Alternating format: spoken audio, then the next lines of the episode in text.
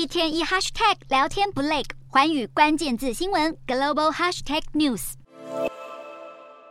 中国经济现在复苏真的是不如预期。大陆国家统计局的预测，五月份的时候，中国十六到二十四岁的青年人找工作人数来到三千三百多万人，而这当中有两千多万人是幸运的找到工作了。尚未找到工作的人数，目前可以看到已经高达了六百万人，失业率现在创下新高，来到了百分之二十点八，甚至是连一周工作一小时之内的人都算是有就业的。可见中国现在失业的问题有多么的严重。眼看看眼前的经济前景未明，近日中共总书记习近平还提到了青年人就要自找苦吃，这个话一出引发讨论。德国媒体法兰克福广讯报评论指出，从习近平对年轻一代的期待，就可以更了解中国领导阶层对当地经济局势的判断。好，这句话是什么意思呢？评论进一步来做解释，也就是说，在解封之后，中国经济本来应该是要满血复活的，但谁知道？内需不景气，大量现金现在都存进了银行里面去。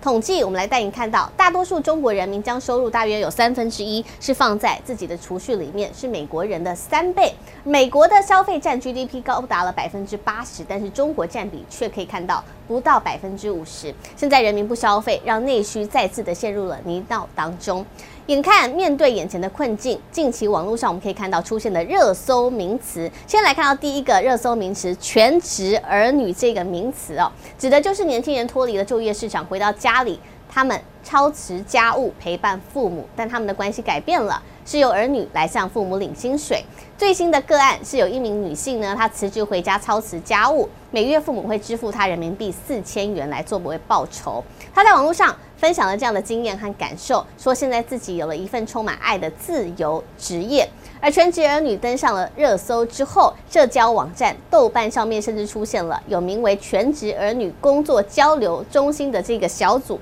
而且这个小组吸引了将近四千名的网友在此分享自己有类似的日常。好，另外一个同样火热的话题还有裸辞，也就是说，在还没有找到下一份工作之下辞职。有人认为这个观念本身就是一个阴谋，因为现在失业率真的太高了，工作机会太少，在官方束手无策之下，鼓励年轻人灵活就业。多个案件都可以看到中国当前经济的各种困境。